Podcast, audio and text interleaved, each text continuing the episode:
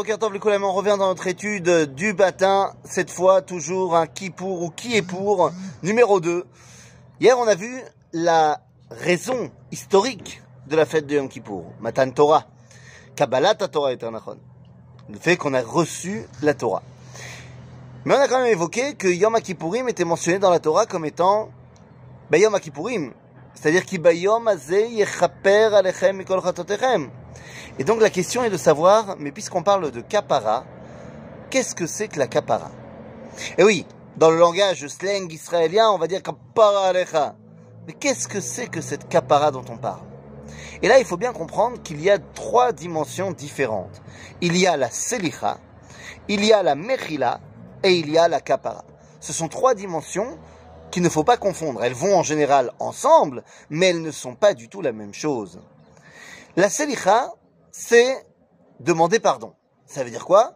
J'ai créé un dommage à une personne ou dans ma relation avec Dieu, Anim Vakesh Slicha. La Slicha vient principalement de l'autre, c'est-à-dire que c'est l'autre qui va me donner son pardon. En d'autres termes, eh bien, la personne en face accepte que notre relation redevienne normale. C'est ça la slicha j'ai demandé pardon et l'autre est prêt à me pardonner. Très bien. Mais des fois, la selicha ne marche pas. Ce n'est pas, pourquoi ça ne marche pas? Parce que ce n'est pas superficiel le dommage que j'ai créé. Le dommage que j'ai créé va beaucoup plus en profondeur. Et donc lorsque j'ai créé quelque chose qui est problématique en profondeur, alors j'ai besoin d'un tipoul shoresh, j'ai besoin d'un euh, traitement de racines. Et donc j'ai besoin d'aller en profondeur dans mon pardon. Et donc je dois arriver à ce qu'on appelle mechila.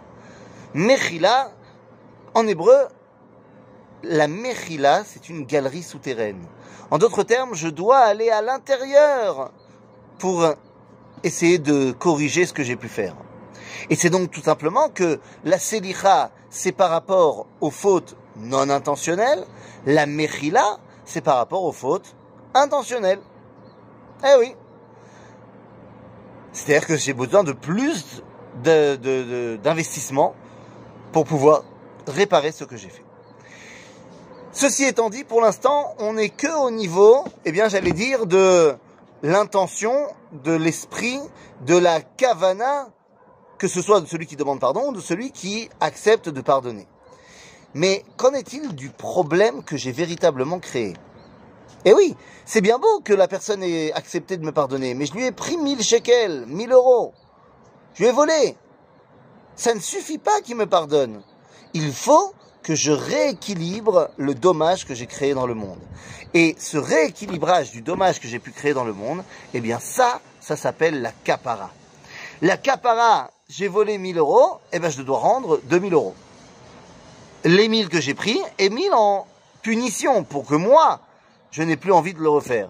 C'est la capara. Ramener les choses à leur bon ordre. Si on prenait un exemple le plus fou, quelqu'un qui a tué son prochain, imaginez-vous, quelqu'un a tué son prochain, alors avant l'acte, Reuven et Shimon étaient tous les deux en vie et tous les deux tzadikim. Tout d'un coup, Reuven décide de tuer Shimon. Bah, à partir de là, Reuven est vivant, Shimon est mort. Reuven est devenu Racha. Et imaginez que Racha, euh, ce Reuven Racha fait Teshuva. Fait Teshuva. Bah, et de Racha, il redevient tzadik.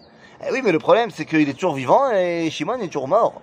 Et donc il y a un décalage dans le monde par rapport à la faute qu'il a créée, à cause de la faute qu'il a créée par rapport au point de départ. Et donc la capara, ça doit être de rééquilibrer le monde. Alors soit il est capable de ressusciter euh, Shimon, soit on veut le Beddin va tuer Reuven pour créer ce rééquilibre dans le monde. La capara, c'est rééquilibrer le dommage que j'ai pu créer dans le monde. Ah ouais, mais aujourd'hui nous n'avons plus de capara dans le sens où nous n'avons plus de Beth et nous ne pouvons plus faire les corbanotes, qui sont la base de la kapara. Et eh oui, et donc nous dit le Rambam, c'est vrai, aujourd'hui il n'y a plus de kapara, mais la teshuva, c'est bon, ça suffit. Enfin, ça suffit. Ça fait office de kapara aujourd'hui. Et le grand problème, il est que, mais attendez, si effectivement, pas, si effectivement il n'y a plus de kapara aujourd'hui, et que je me contente de faire teshuva, bah, peut-être que c'est juste euh, un truc qui est superficiel. Et que la capara, sans elle, je ne peux pas continuer à dévoiler Akadosh Baruch. Puisque le déséquilibre qui a été créé n'a pas été rééquilibré, peut-être que maintenant je suis nazouf, l'ifne Hashem. Peut-être que maintenant je suis euh, mal vu de Dieu. Que faire? Bien les amis, que faire dans une période où il n'y a pas de misber kapara Que faire dans une époque où le Beth Amikdash n'est pas là et je ne peux pas véritablement rééquilibrer les choses? Est-ce que je suis encore légitime pour euh, prôner l'unité du Créateur et être en relation avec lui? Eh bien les amis, c'est ce que nous verrons demain. À bientôt.